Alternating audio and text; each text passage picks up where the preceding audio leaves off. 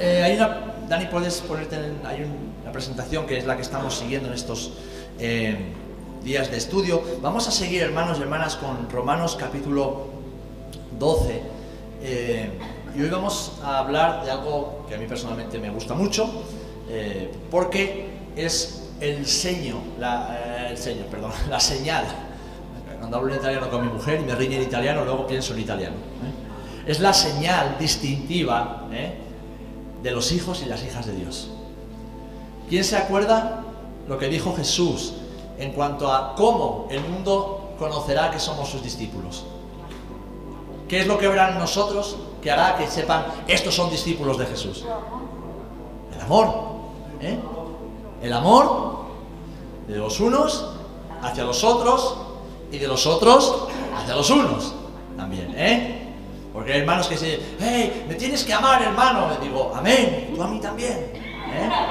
Amén, tú a mí también. Aunque sea difícil amarme, pero me tienes que amar. ¿eh? Si quieres que sepan que eres un discípulo o una discípula de Jesús. Bien, pues en el versículo 10, si lo tiene Dani por ahí, dice, amaos los unos a los otros, ¿cómo? Con amor fraternal, en cuanto a honra, prefiriéndoos los unos a los otros. Amaos los unos a los otros, es decir, todos, con amor fraternal, y en cuanto a honra, prefiriéndoos los unos a los otros. Bien, ¿cómo deberían amarse los creyentes? Aquí lo dice, con amor fraternal. Y el amor fraternal, la propia palabra lo dice, algo que es fraterno, fraternal, es entre, en italiano lo entendemos bien, porque hermano es fratello, ¿eh? es decir, entre hermanos. Es el amor que se tiene, característico, entre los hermanos y que se extiende al resto de los miembros de la familia, es decir, al resto de hermanos y hermanas en la fe. También incluyéndose a los amigos más apreciados. ¿Por qué? Porque dentro de la casa, dentro de la familia de Dios, gracias a Dios que tenemos amigos también, ¿verdad? Así que el amor fraternal es el amor propio entre los hijos y las hijas de Dios, el amor propio entre los hermanos. Es un amor que nos hace ser fieles, ser fieles los unos a los otros, que nos hace vivir comprometidos los unos con los otros y que nos hace ser leales, lealtad. Así como el Padre es leal con nosotros, no nos falla, no nos engaña, no nos abandona, está comprometido con nosotros hasta el final. Es verdad que los creyentes, un verdadero hijo o hija de Dios, debería amar a todo el mundo, ¿verdad? A toda persona sin distinción. En estos días eh, leía una frase que, la había leído anteriormente, pero me recordó algo importante. Mira, ¿sabéis? Se puede ser geólogo sin amar la ciencia. Uno decide ser geólogo, pero no ama la ciencia. Se puede ser médico, pero sin amar a los pacientes. Simplemente ejerces esa disciplina y, y tú no amas a los pacientes. Se puede ser psicólogo sin amar tampoco a los pacientes a los que atiende. Pero no se puede ser discípulo de Jesús sin amar a las personas. Quien dice que ama a Dios, dice el apóstol Juan en su primera epístola, pero no ama a su hermano, es un mentiroso. Quien dice que ama a Dios, a quien no ha visto jamás, pero no ama a su hermano, a quien sí ve, ese es un mentiroso. Se puede ser muchas cosas en la vida sin amor, pero no se puede ser un discípulo de Jesús sin amor por el Señor y por los demás. Amén. Así que debemos amar a todas las personas, pero de forma muy especial, nos dice la palabra del Señor, debemos amar a los de la casa, a los de la familia del Señor, a los hermanos y hermanas en el cuerpo de Cristo.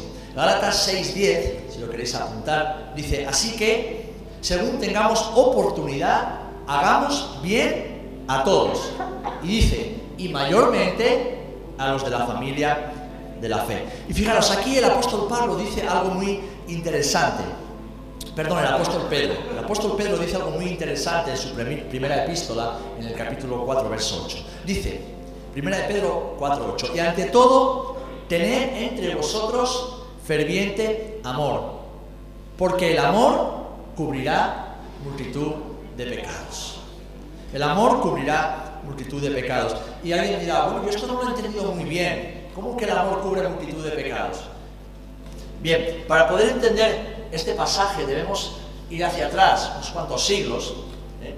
y también hacia atrás en nuestra Biblia, y abrirla por el libro de Proverbios, en el capítulo 10, versículo 12, que dice así, Proverbios 10, 12, el odio que despierta rencillas, el odio despierta rencillas, conflictos, peleas, pero el amor cubrirá todas las faltas. Amén. Claro, esto es bonito, nos gusta cuando somos nosotros los que hemos ofendido. Pero, pero cuando nos han ofendido, que pocas veces decimos amén. ¿eh? Vale, voy a explicarlo bien para que los que lo sepan lo recuerden y los que no lo sepan aún lo aprendan, porque esto es muy importante comprender bien qué es lo que el Señor nos dice con respecto al amor, con respecto a los pecados, con respecto a la ofensa y cómo la Biblia nos provee de medios y herramientas para que ese amor sea efectivo entre los hermanos. Y sabéis, esto nos deja sin argumentos y sin excusas para no amarnos, para no perdonarnos y para no restaurarnos los unos a los otros. Amén. Todos sabemos que la vida en comunidad genera situaciones pues que a veces son incómodas, igual que en una familia. ¿eh? Los hermanos pues no siempre están de acuerdo en todas las cosas. Y a veces se pelean por la misma camiseta. ¿eh? O por el último trozo de pan, o por el último huevo frito de la nevera. ¿eh? Hay peleas en todas las casas. Hay conflictos, hay, diferencias de opinión. Y normalmente, pues el último que le toca ducharse y se le acabó la bombona, está enfadado con el resto de la familia. Porque ya no llegó al último del agua caliente. Es decir, dentro de la familia de la fe hay situaciones donde ofendemos y nos ofenden donde dañamos y nos dañan. Eso es parte de la vida en comunidad. Y es aquí donde somos llamados a cubrir, que no encubrir, repito, a cubrir, que no encubrir las faltas con amor. ¿Por qué? Porque si yo encubro el pecado, lo que estoy haciendo es ser partícipe de ese pecado. Y no solamente no estoy siendo parte de la solución, sino que añado problema al problema. Y saben que una manzana podrida en medio de un saco de manzanas sanas termina pudriendo todo el saco. Pues así pasa con el pecado. Es decir, no estamos encubriendo el pecado de nuestra hermana o nuestro hermano. No. Lo que está diciendo la palabra del Señor es que si nos han ofendido, debemos cubrir, es decir, perdonar la ofensa de nuestro hermano. ¿Por qué? Porque lo amamos. Y lo voy a explicar tal y como se explicaba en el Antiguo Testamento para que entendamos qué significa cubrir bíblicamente hablando. Cuando en el Antiguo Testamento el sacerdote, los levitas, presentaban sacrificios al Señor, los sacrificios de expiación, es decir, para quitar la culpa del pecado, requerían sangre. Es decir, el que había pecado tenía que traer un animal y ese animal era sacrificado y su sangre era rociada sobre el altar. ¿Por qué? Porque esa sangre cubría el pecado de la persona. Es decir, a los ojos de Dios, esa persona que había pecado, por medio de ese sacrificio voluntario, dicho pecado quedaba cubierto. Quedaba cubierto. Es decir, Dios ya no veía a esa persona con ese pecado, sino por medio de esa sangre, lo cual es símbolo y tipo de lo que Jesús hizo en la cruz. La gran diferencia es que Jesús no cubrió nuestros pecados. ¿Por qué? Porque Él fue el sacrificio perfecto. ¿Jesús qué hizo? Él lavó, borró, eliminó la culpa por nuestros pecados. Ahora, el ejemplo que Jesús nos deja es exactamente el mismo. Cuando dice el amor cubrirá multitud de faltas, es decir, el amor perdonará, es decir, ponemos el amor por encima de la ofensa para que cuando miremos al hermano que nos ha ofendido ya no lo veamos como la ofensa que nos hizo, sino con el amor que hemos puesto sobre esa persona. Distinto, ¿verdad? Distinto. Al perdonar, Dios nos perdona. Y por lo tanto, el Señor nos cubre también a nosotros. ¿Por qué? Porque si nosotros no perdonamos, Dios no nos perdona y por lo tanto no puede vernos como perdonados. Él no contradice su palabra. Entonces, debemos perdonar, es decir, cubrir con amor y en amor, para que a la vez seamos cubiertos con amor y en amor. Por eso la palabra dice, los unos a los otros. ¿Os acordáis en Padre Nuestro? Y perdona nuestras ofensas, como también nosotros perdonamos a los que nos ofenden.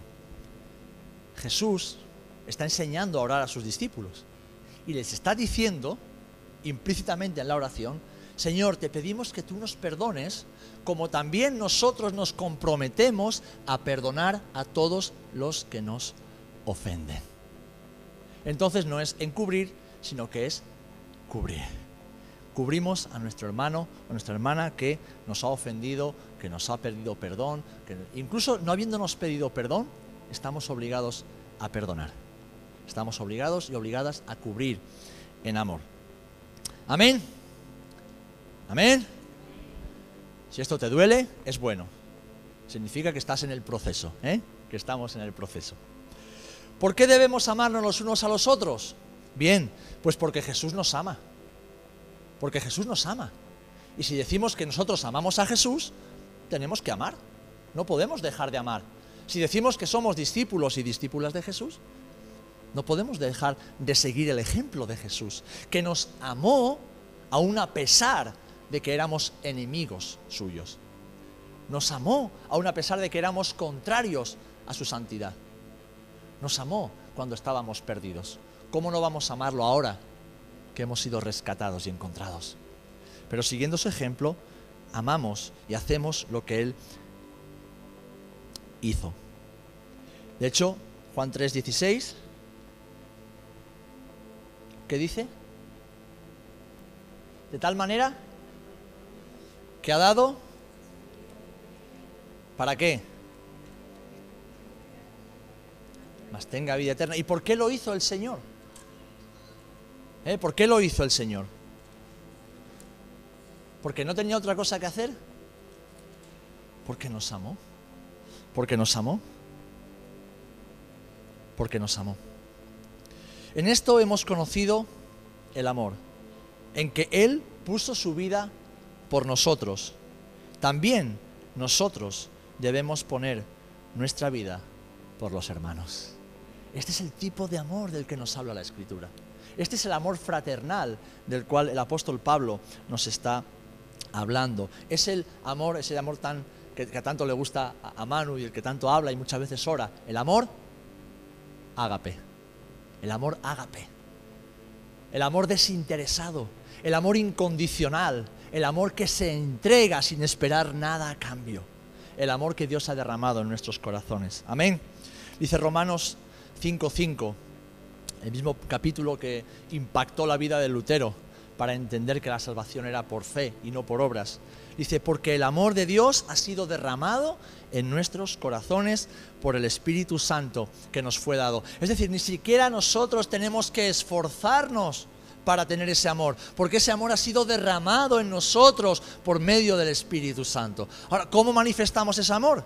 Viviendo la vida del Espíritu Santo viviendo, renunciando a nuestro amor carnal, renunciando a nuestro amor humano, renunciando a nuestro amor egoísta, a nuestro amor cómodo que quiere el beneficio propio y dejando que ese amor que ha sido derramado en nuestros corazones por medio del Espíritu Santo fluya de forma no natural, porque naturalmente no fluye, sino de forma sobrenatural a través de nuestras vidas. Y es que ese amor, el amor fraternal, es un amor respetuoso, y la persona que lo ama, y aquí entramos en la segunda parte del versículo, la persona que ama, el hermano que ama a su hermano o a su hermana, es una persona que honra a su hermano. ese amor es tan respetuoso, es tan puro, que es un amor que honra, honra al que tiene al lado.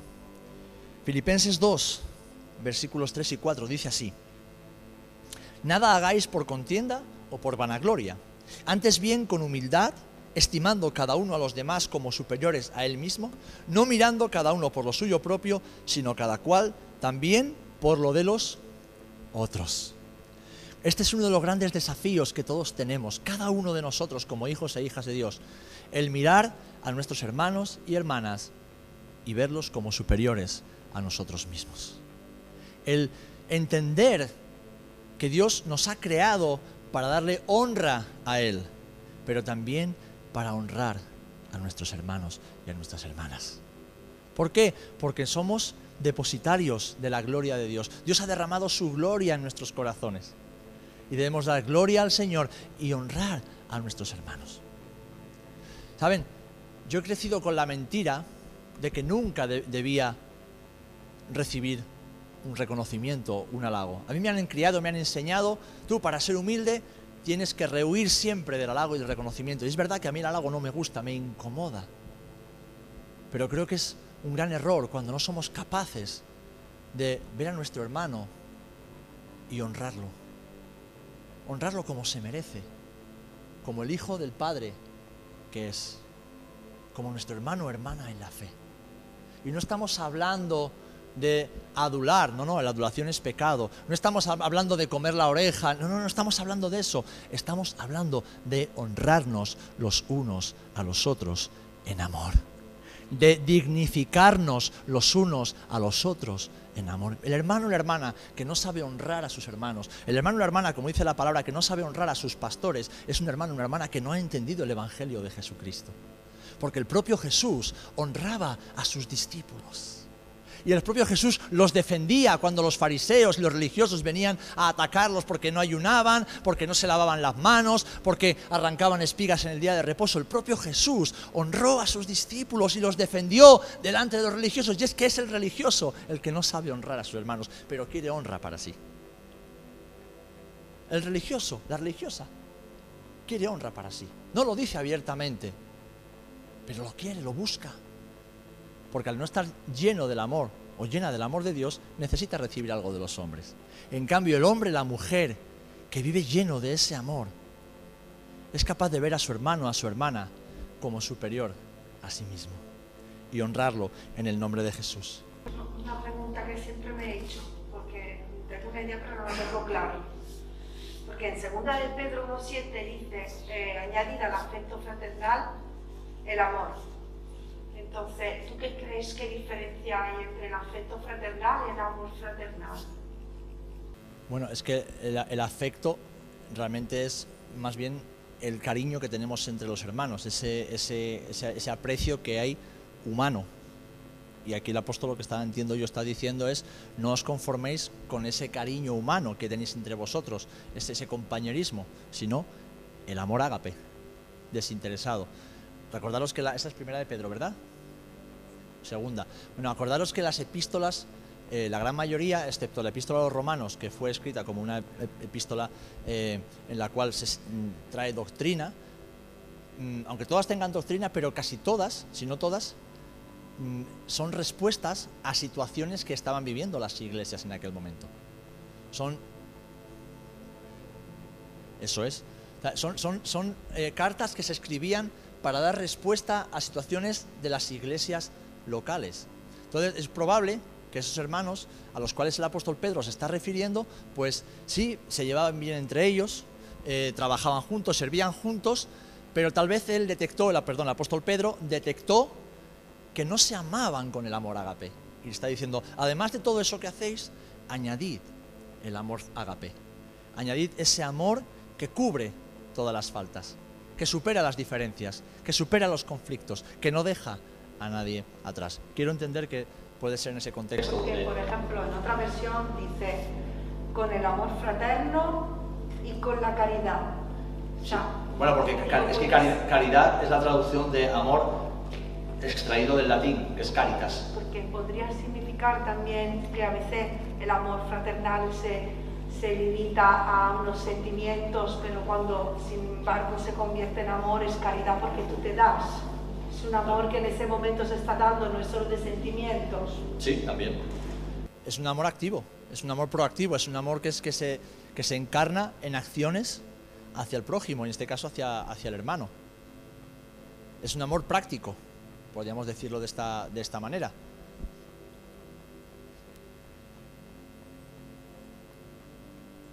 ¿Qué creéis que podemos evitar si ese tipo de amor está entre nosotros? El amor ágape, el amor fraternal. ¿Qué evitaríamos en la iglesia?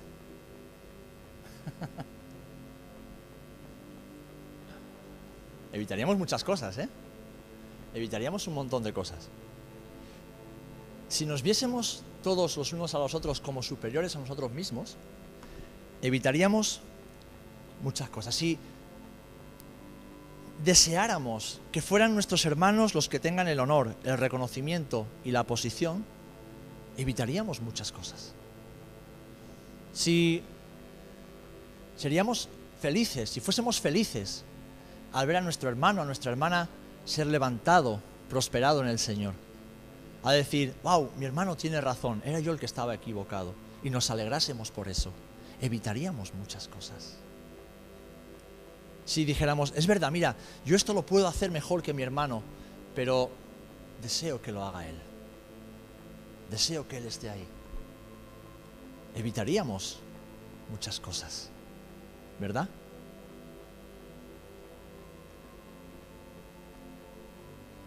El apóstol Pablo dice a los filipenses en el capítulo 2, Haya pues, pasaje que todos conocemos, en vosotros este sentir que hubo también en Cristo Jesús el cual siendo en forma igual a Dios, o en forma, eh, en forma de Dios, no estimó el ser igual a Dios como cosa a que aferrarse, sino que se despojó a sí mismo tomando forma de siervo, hecho semejante a los hombres. Y estando en la condición de hombre, se humilló a sí mismo, haciéndose obediente hasta la muerte y muerte de cruz.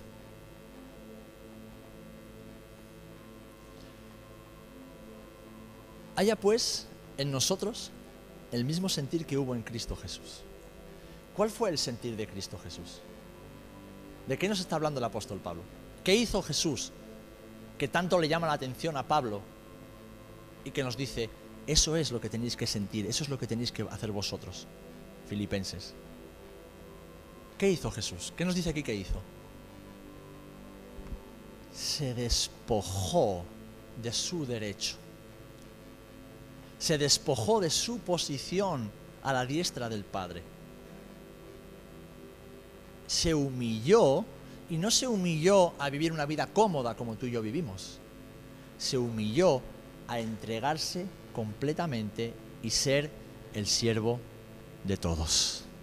Porque Jesús qué dijo? Yo no he venido para ser servido, sino para el principio maestro del maestro. Hemos dicho antes que alguien que dice ser hijo de Dios, pero que no ama, como bien decía Loide y puntualizaba, de forma práctica, primero a los de la casa y después a los de fuera, no sé qué tipo de discípulo es, qué tipo de discípula es.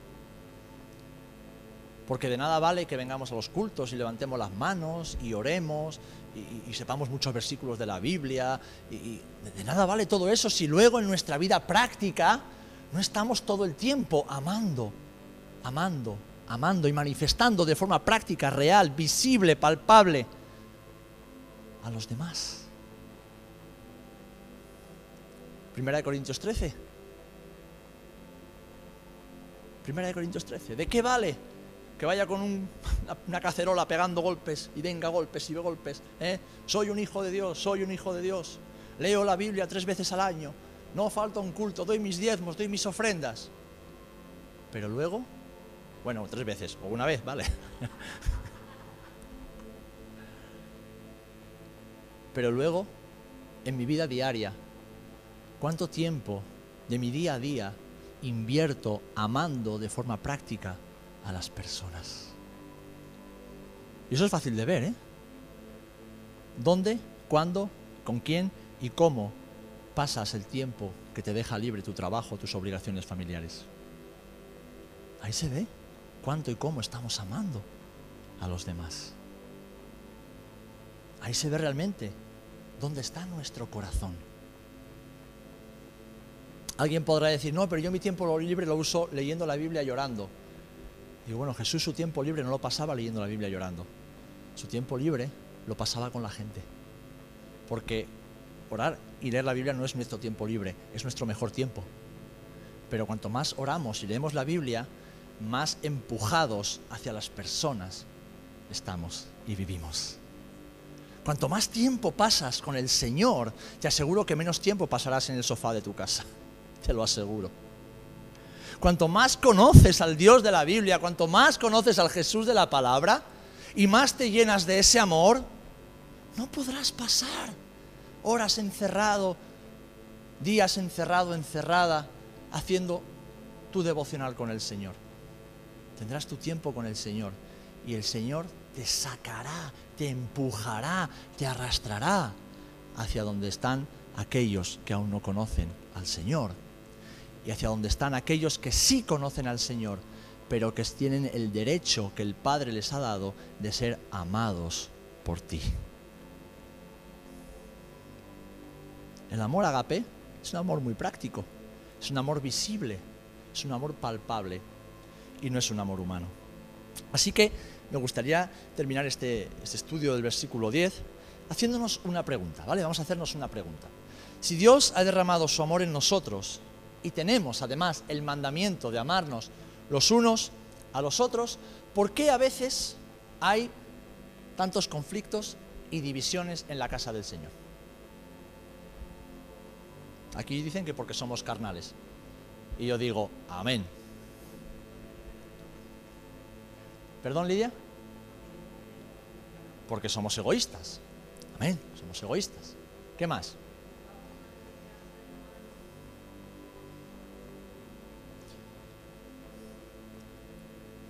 porque nos preocupamos más de lo que hacen los demás que de lo que deberíamos hacer nosotros. ¿eh? Compartía estos días en las redes sociales. Un secreto gratis, un consejo gratis. ¿Quieres ser maduro? Pues deja, deja de esperar que los demás cambien y cambia tú. Así de sencillo. Deja de esperar que los demás cambien y hazlo tú. Y ya verás cómo serás maduro o madura. Bueno, la respuesta del apóstol Pablo al porqué de las divisiones, de los conflictos, es sencilla, pero es tajante, es meridiana, es clara. Porque cada uno busca la honra para sí mismo y no para los demás. Y no para los demás.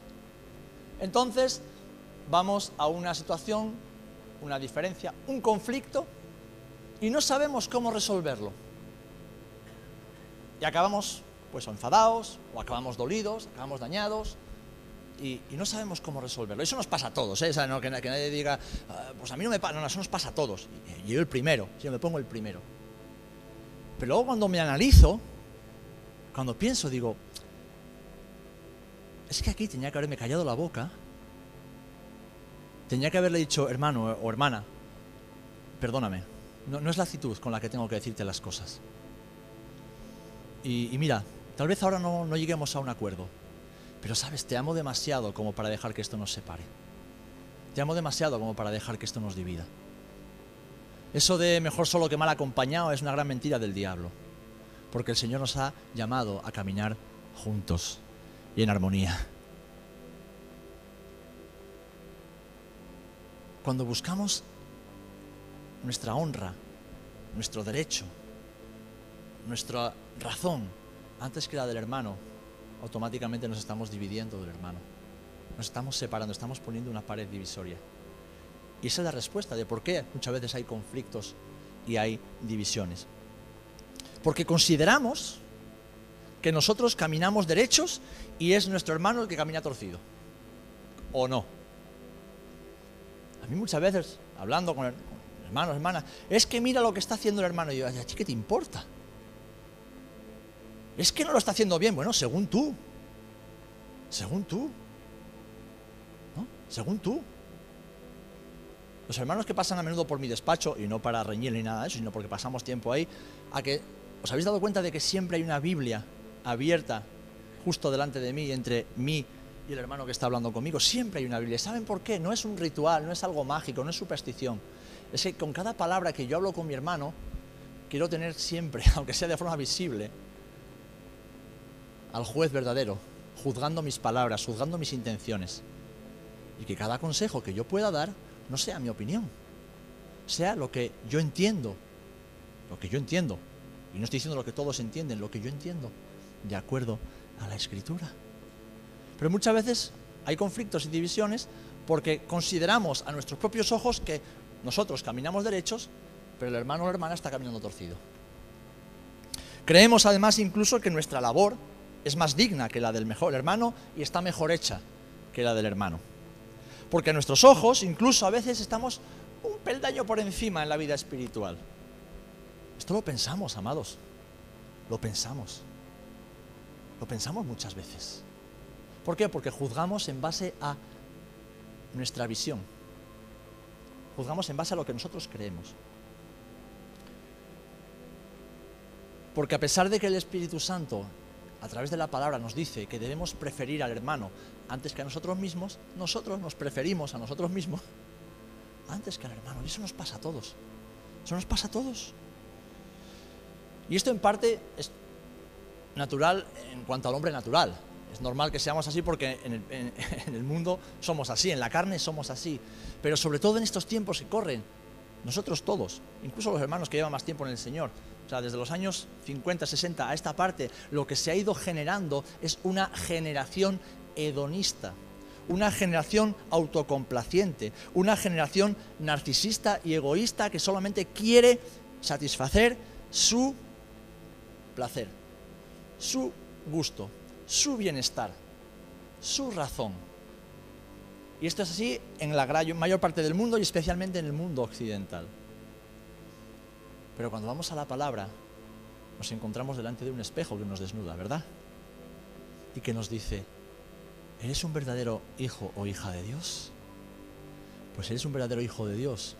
Amarás a Dios de forma muy práctica y es amando a tus hermanos, prefiriéndolos a ellos antes que a ti, buscando su bienestar antes que tu bienestar, buscando su promoción antes que tu promoción, cubriendo toda falta, toda ofensa, todo daño que te hayan hecho con el mismo amor con el que Jesús ha cubierto y cubre cada día tus faltas y tus ofensas.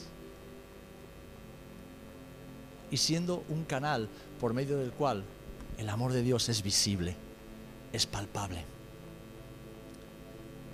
Hermanos, hermanas, debemos honrar a Dios honrando a nuestros hermanos. Amén.